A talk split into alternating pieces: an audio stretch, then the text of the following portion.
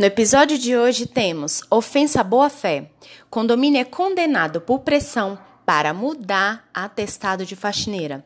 A segunda turma do Tribunal Superior do Trabalho condenou o condomínio Edifício Itamaraty de São Caetano do Sul, São Paulo, a indenizar uma faxineira por ter pressionado a médica do trabalho a alterar seu parecer com o objetivo de impossibilitá-la de retornar ao trabalho após problemas de saúde. Para a turma, a conduta do empregador ofendeu a boa-fé e caracterizou-se como ato ilícito.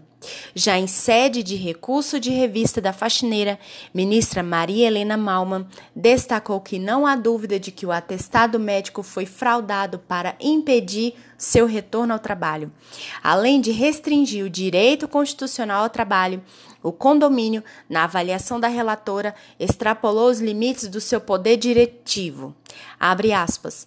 Incorrendo em violação dos princípios fundamentais da dignidade da pessoa humana, do valor social do trabalho e da boa-fé. Fecha aspas. Comportamento ético que deve reger todas as relações contratuais, inclusive a trabalhista. Por unanimidade, a turma restabeleceu a sentença. Informações com assessoria de imprensa do TST.